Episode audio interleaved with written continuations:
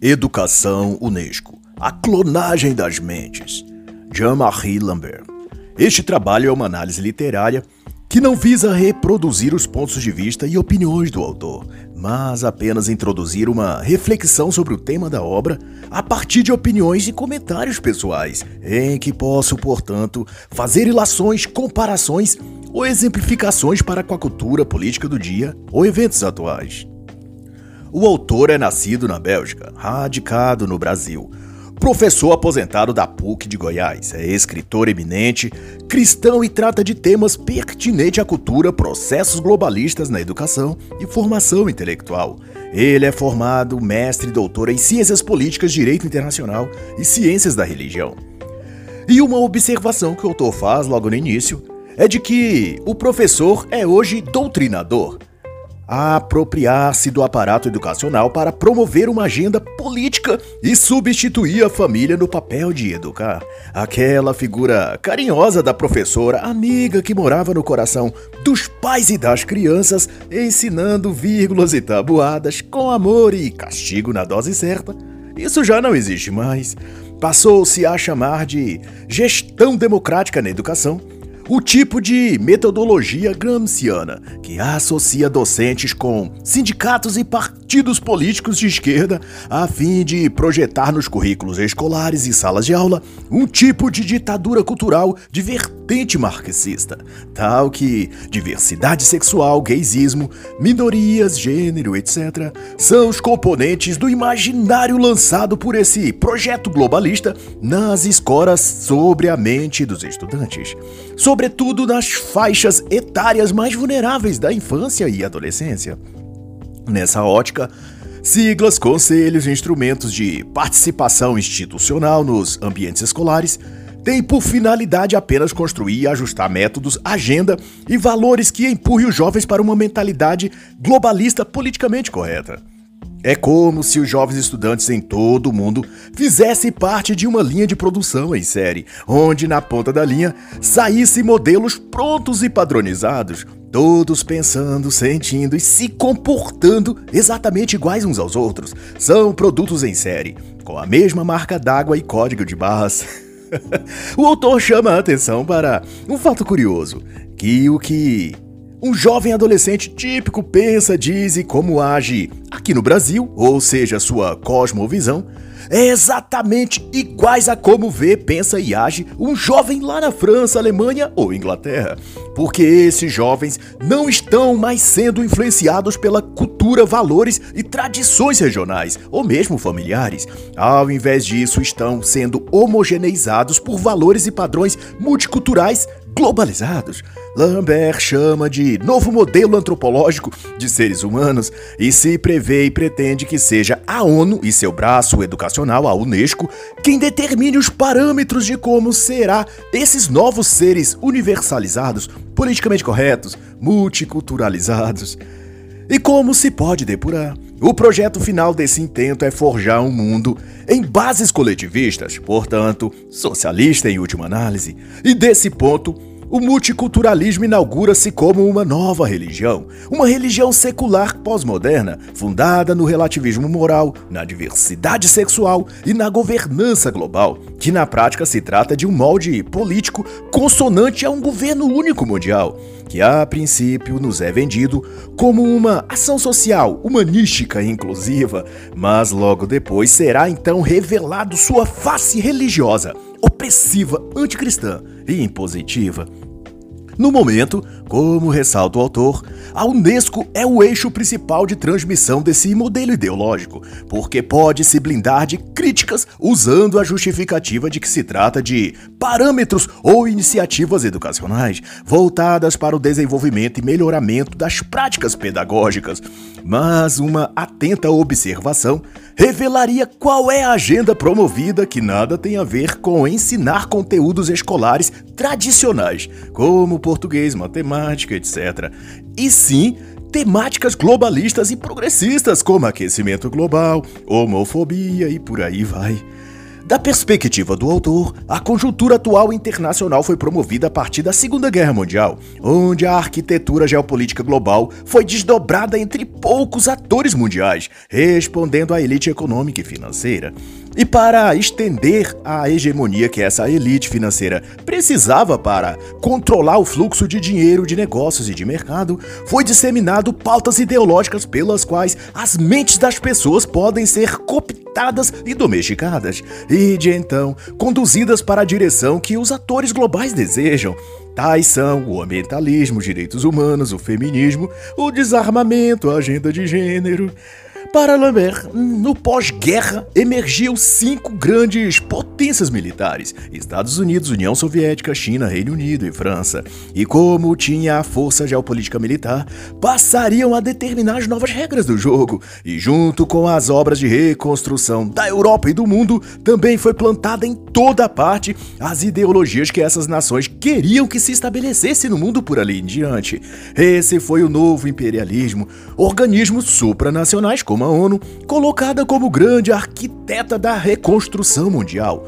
No entanto, esses organismos seriam controlados justamente por essas cinco potências globais.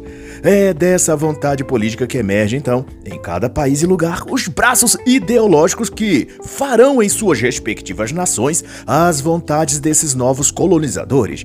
No Brasil está a Unesco, o MEC, como um dos principais ferramentas e instrumentos para a consolidação dessas premissas e esquemas de poder hegemônico. É uma colonização ideológica, são os dizeres do autor. E para ilustrar, Marie Lambert cita a proposta da Unesco de entregar às escolas e alunos métodos e conteúdos curriculares que desconstroem a realidade em favor de bandeiras ideológicas que detratam os europeus brancos, héteros ou cristãos em favor de exaltar as minorias negras, africanas, LGBT ou indígenas, e com isso minimizar os feitos e conquistas ocidentais em favor de inventar méritos falsos e narrativas fingidas sobre coisas que essas tais minorias nunca foram ou nunca fizeram.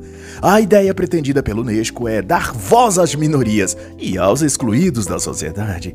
E na página 70 e 71, Lambert traz alguns textos constitucionais publicados pela própria Unesco desde 1949, pelo menos, em quais fica explicitado sua pretensão de clonar as mentes das crianças, jovens e adolescentes desde aquela época em diante. Lambert chama essa iniciativa de internacionalismo psicopedagógico, em cujo objetivo é a governança global. O governo único mundial, a liderar cidadãos robotizados, uniformes e homogeneizados. Uma das prioridades da educação, diz o texto da Unesco, deve ser de preparar meninos e meninas para tomar parte ativa na criação da sociedade mundial. A principal finalidade da educação é desenvolver as qualidades cidadãs próprias à reconstrução de um governo internacional.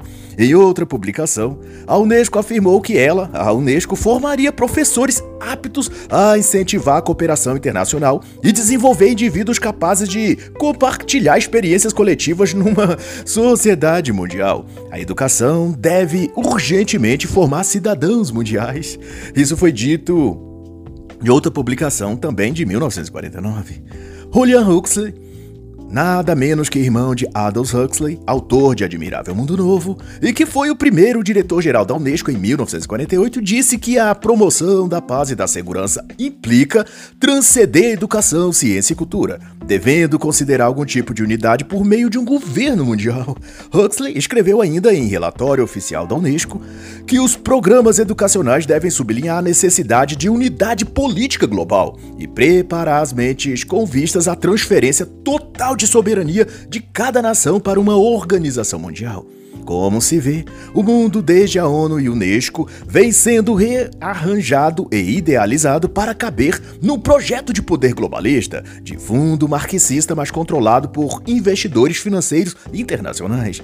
E para domesticar ou clonar as mentes, para usar um termo doutor, são usados jargões ideológicos viciados, mas que ainda surtem efeitos nos cérebros e almas daqueles que se permitiram capturar-se por tais premissas malignas. São expressões como diversidade, igualdade de gênero, liberdade, democracia, justiça social, sustentabilidade. Todos esses cacoetes verbais expressam apenas afetos e sentimentalismos tóxicos que mobilizam as massas militantes em torno desse projeto global de poder, enquanto os idiotas úteis das massas ativistas, de jovens e adolescentes, creem fazer parte de uma minoria pensante que salvará o mundo dos adultos maus capitalistas. Quando na verdade atuam e trabalham para entregar esse mesmo mundo nas mãos e controle das elites que criaram e se mantêm graças ao capitalismo que são os mesmos que na outra extremidade controlam também o comunismo. Como senhores de fantoche manipulando as cordas presas nos bonecos, e neste caso, os bonecos são a própria juventude através da Unesco, MEC, ONU.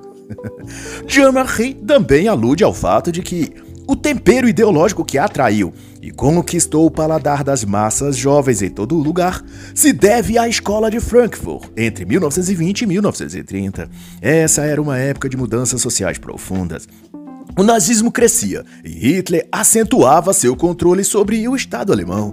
Pensadores judeus e marxistas refugiaram-se fugindo da Alemanha nas universidades norte-americanas e de lá iniciaram um movimento de resistência ideológica denominado de Escola de Frankfurt. O ponto comum desses pensadores, embora divergissem em várias coisas, era o ódio que nutriam ao capitalismo, ao passo que também rejeitavam o stalinismo. Apreciavam o comunismo, mas julgavam que ele estava distorcido pela métrica soviética. Idealizaram então um sistema perfeito, baseado não na força das armas como Stalin promovia, mas na metamorfose das mentes. O socialismo perfeito, segundo eles, emergiria das profundas mudanças nas formas de sentir, pensar e agir das pessoas. E para que isso fosse possível, então, teria de se desconstruir o homem antigo e reconstruí-lo em bases novas. Era então o início do processo de revolução cultural e fora projetada nos modelos ideológicos pensados por Antônio Gramsci, que gradativamente incorporou-se nas escolas, imprensa e igrejas, com o intuito de trabalhar as mentalidades e modificar a psique dos seres humanos, sobretudo das gerações seguintes. Era então o marxismo cultural como veio a ser chamado. E eu indico nesse ensejo a brilhante obra de Stephen Ricks, Guerra Cultural, no qual o autor aprofunda todo o esquema de funcionamento da guerra marxista cultural. Acho um livro fundamental para a compreensão abrangente desse assunto. E o processo em que se dá essa guerra passa pelo ataque à família, à religião, prioritariamente. Segundo os frankfurtianos, reconfigurar cultural e socialmente a sociedade demandaria alterar as bases de valores nos quais essa sociedade estava fundada. E nesse caso, era preciso então quebrar o ciclo de influência que havia sobre a vida dos jovens. Isso significava, na prática, romper os laços entre pais e filhos, especialmente a relação entre a figura paterna e sua prole. Para eles, a figura do pai representa a concentração de poder do macho sobre a mulher e filhos. É o estabelecimento do patriarcalismo sobre as famílias em primeiro lugar e depois sobre toda a sociedade por extensão. O que de então os frankfurtianos premeditaram foi conceber uma ideologia fingida em que era proibido proibir, que significou, em termos simples, estabelecer que os pais não poderiam ou não deveriam, na melhor das hipóteses, proibir seus filhos de nada. Isso incluiria também não corrigi-los, não repreendê-los e não importuná-los, não dizer não para nenhuma de suas vontades e desejos. E é claro que essas postulações mexiam diretamente com a autoridade do pai, mais do que da mãe, já que cobrar de seus filhos estabelecer regras, disciplinar e impor limites é procedimento básico de todo pai de família, que preza por um lar e família equilibrados, visto que as mães tendem a mais facilmente cederem aos caprichos de seus filhos devido sua carga emocional interferir de quando precisam agir com a razão e com rigor em relação aos filhos. Normalmente, os filhos encontram muito maior facilidade para se arvorarem contra as regras da mãe do que do pai. filhos conseguem manipular as mães muito mais do que os pais, homens. Daí o modelo ideal vendido para as massas é o de lares conduzidos pelo que agora chamam de mãe solo. São estratagemas para tirar os homens da jogada, dirá o autor. E dessa mesma forma, Lambert conta ainda que os valores religiosos são também combatidos por essa agenda globalista frankfurtiana. Marx e Engels já prescrevera que a família houvera sido feita pelo homem sua propriedade. A mulher, na verdade, tivera sido transformada em objeto de posse pelo homem. Num caso, segundo a mente pervertida de Marx, na primeira forma de propriedade privada. E nesse compasso, a religião teria sido fundada pelos homens, o sexo masculino. Veja só, como mecanismo de opressão e de manutenção dessa sua propriedade privada, que seriam a mulher e os filhos, uma vez que a religião impediria essas mulheres de deixarem seus maridos ou mesmo de não serem totalmente submissa a eles. A família e a religião, porquanto, seriam, segundo o marxismo, elementos catalisadores da injustiça e então deveriam ser abolidos. Junto com isso, com a derrocada contra a família e a religião, os conceitos de moral, recato, hierarquia e ordem também iam sendo combatidos, chamados de imposição burguesa patriarcal, machista, etc. Quando na realidade tratava-se, como diz o autor na página 97, de um projeto de modelo social antropológico de desvalorizar a base biológica e toda a estrutura psíquica de homens e mulheres é uma ressignificação de toda a base civilizatória e natural humana. O autor enfatiza, por exemplo, como as premissas da escola de Frankfurt lidam com a questão da mulher, tira-lhes toda a feminilidade, postulando que uma sociedade ou um mundo sem classes e sem sexos é o mundo ideal. Daí o sexo feminino deixaria de ter características que lhes são próprias, como abnegação, sensibilidade, emoção. E uma tal nova mulher deveria ser emergida muito mais avançada e evoluída, segundo tais conceitos que são, por definição, emprestados ao movimento feminista, para que se propague essas ideologias e construa essa nova geração de mulheres e de meninas, a própria feminista Farmstone escreveu em 1970 que sejam quais forem os avanços da mulher, sempre haverá disparidade enquanto existir definição clara dos sexos. Judith Butler, outra líder feminista, também teria dito que uma sexualidade fluida e indefinida era a única forma de se ter justiça social para a mulher. Ademais, todavia, indico para aclarar bem esse tema o livro Guia de Bolso contra Mentiras Feministas, organizada por Ana Caroline Campagnolo. Recapitulando, então, as origens ou gênese do problema, como o autor nomeia, estão na psicopedagogia que passou a ser adotada e aplicada pela Unesco nas escolas em todo o Ocidente, pelo menos. Pedagogia essa baseada no desconstrutivismo e outras práticas multiculturalistas, também na injeção de ideologias nos âmbitos cultural e social, a fim de promover também uma mentalidade popular, qual fosse internacionalista ou globalista, para usar um termo atual. O darwinismo, o freudianismo, o pensamento politicamente correto, o feminismo de gênero, o desarmamento, o relativismo, estes foram também extensivamente inseridos como políticas educacionais, ideologias políticas, pautas sociais e ativismo jornalístico. Tudo isso junto foram e ainda são armas de mudanças comportamentais para desenvolver o tal novo padrão de seres humanos que essas elites tecnocratas pretendem fazer existir daqui aos próximos anos. E Jean-Marie adentra então o tema específico da clonagem das mentes, e sua observação é de que no eixo de mudanças culturais e psicológicas administradas pela Unesco, se destaca a conversão no âmbito educacional do professor em agente de mudança política, ideológica e social. E nessa perfídia típica marxista, a escola assume então uma outra missão, que não é mais comunicar conhecimentos que apronte o cidadão para a vida, e sim um centro de formação de militantes comunistas, algo predominantemente ideológico. Numa analogia, Marc Lambert diz que a tia carinhosa que alfabetizava e ensinava tabuada, com efeito virou promotora de uma agenda política, e nesse palco globalista então, ponto, vírgula aritmética viraram coisas secundárias. A escola tornou-se uma academia de treinamento para as massas doutrinadas no espectro político da esquerda. É o emprasamento de uma mentalidade coletivizada. Uma forja em que um jovem no Brasil, por exemplo, seja psicológica e ideologicamente igual a um jovem de sua faixa etária em Lisboa, ou na Bélgica, ou no Cairo, no Egito.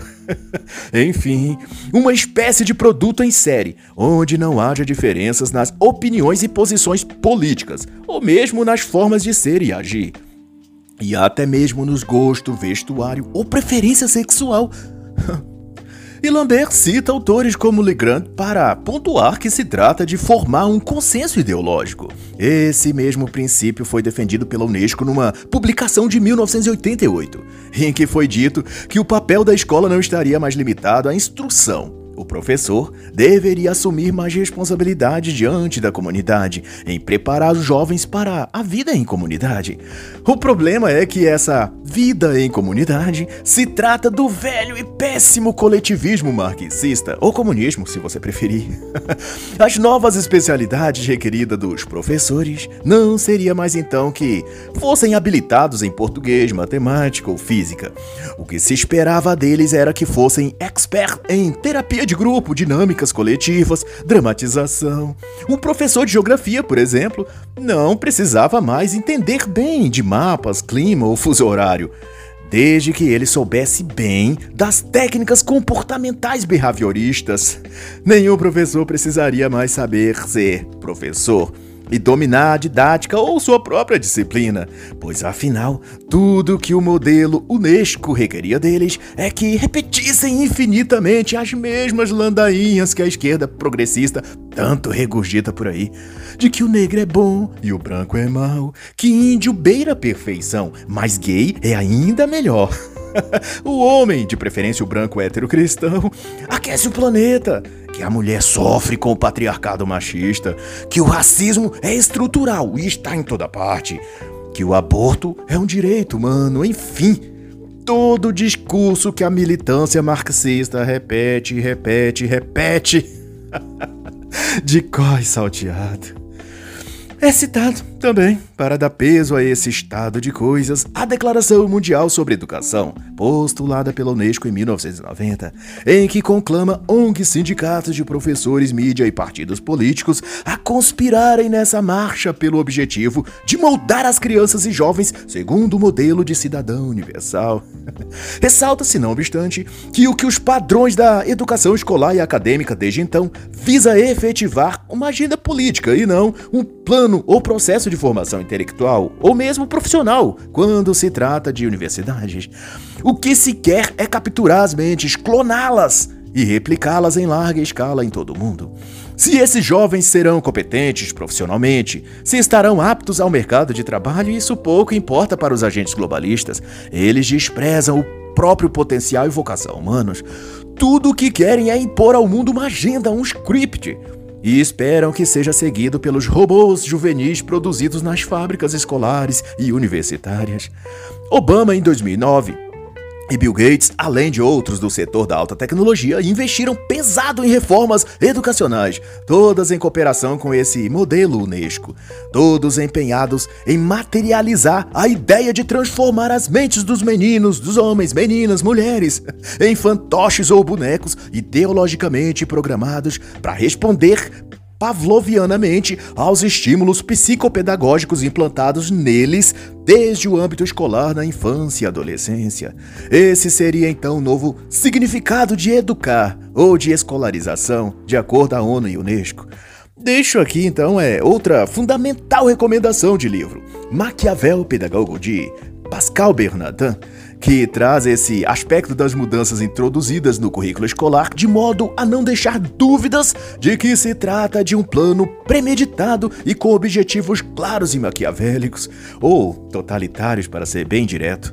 Por fim, o autor chega ao ponto em que discute dois conceitos fundamentais e complementares em toda essa questão de clonagem das mentes: o multiculturalismo e o interculturalismo. Para Lambert, a clonagem mental da Unesco se vale desses mecanismos para propagar sua ideologia, ou sua cosmovisão, melhor dizendo. Esse programa de doutrinação psicológica estabeleceu então o ideal de multiculturalismo como um arrimo, uma base em que se sustenta o seu castelo de cartas. O multiculturalismo doravante foi proposto como uma ideia, ou modo, ou ainda meio ou ferramenta de equivalência das culturas, ou seja, um modo de equiparar ou programar culturalmente o mundo sob a mesma frequência. Dado que as mais diversas culturas no mundo são distintas e muito consolidadas, aprova então a esse plano estabelecer um padrão um conjunto de pressupostos ideológicos, mas disfarçados de questões humanitárias, entretenimentos ou tecnológicas, em que as quais as pessoas pudessem ser colocadas sob um determinado eixo de pensamento, no qual pudessem, uma vez ali encaixados, pensar, falar e agir de um mesmo modo, como se fossem cardumes de peixe, de uma mesma espécie. Essa conexão, por assim dizer, entre essas variadas culturas se daria a partir de gatilhos culturais que tivessem implantados em suas mentes. Isso graças e através dos programas escolares principalmente, mas também pelas pautas do cinema, seriados e até do jornalismo militante. Por exemplo, a expressão ambientalismo, ou melhor, mudanças climáticas. Esse termo evoca nas pessoas multiculturalizadas o mesmo sentimento e pensamentos. Todas vão pensar, sentir e agir de um modo similar, não importando qual seja seu país, sua cultura ou coisa assim. Quando se trata desse tema, todos agiriam como cardumes ou rebanho, sinalizando os movimentos para os quais foram adestrados ideologicamente. Isso é o que faz o multiculturalismo, formata as personalidades, moldando-as sob um mesmo padrão psicológico. Todas responderão das mesmas maneiras aos mesmos estímulos e sob o manto do multiculturalismo, tantos outros gatilhos psicológicos foram e são introduzidos. Igualdade social, racismo, xenofobia, a lista é vasta. Contudo, a função de cada uma dessas expressões e terminologias é manobrar os que por ela são capturados, para que façam, pensem e sintam-se das mesmas formas, não importando as distinções de idioma, crenças religiosas ou classe social. Todas se comportarão como uma parte de um coletivo maior, sentirão e agirão como se estivessem integrando um grande movimento de libertação mundial dos grilhões capitalistas. ou cristão, ou magista, enfim, são idiotas úteis, ou bois, numa manada em rumo a cair no precipício, achando que estão salvando o mundo, quando só estão perdendo suas almas.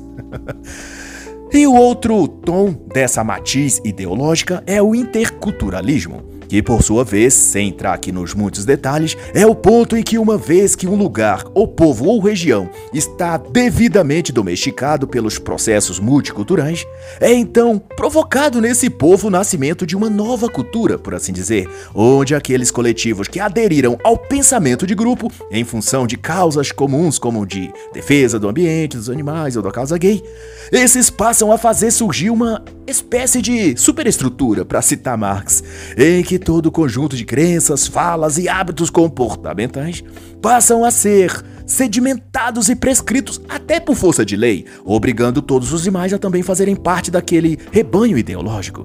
É o total estabelecimento da metamorfose psicológica de uma sociedade. É a transformação do mundo numa verdadeira aldeia ou comunidade global, onde a linguagem, a religião e tudo mais são realmente outros e não apenas distintos dos que haviam ali, mas, sobretudo, tendo destruído os elementos e traços culturais que antes haviam ou eram parte daquele povo. Tudo então se torna igualizado Todos os caracteres sociológicos, culturais e específicos franceses, portugueses ou brasileiros, por exemplo, são deletados e tudo que passa a haver é uma nova religião, uma nova linguagem e um novo comportamento social e sexual. E franceses, portugueses ou brasileiros, todos se comportarão exatamente do mesmo jeito. Porque agora já não são identificados como franceses, portugueses ou brasileiros, mas como cidadãos do novo mundo. Seres de uma nova era, nem machos, nem fêmeas, nem adultos ou jovens, todos seres interculturais, espalhando sua essência evoluída e híbrida sobre todo o planeta. E certamente só quem tiver esse passaporte satânico mental poderá viver nesse admirável mundo novo. Então tome logo sua vacina cerebral e faça parte do rebanho da Unesco. O globalismo agradece a sua participação. Obrigado por clonar sua mente conosco. Dirá algum metacapitalista em breve a você. E assim, encerra a análise da obra Educação Unesco. A clonagem das mentes, de Jean-Marie Lambert.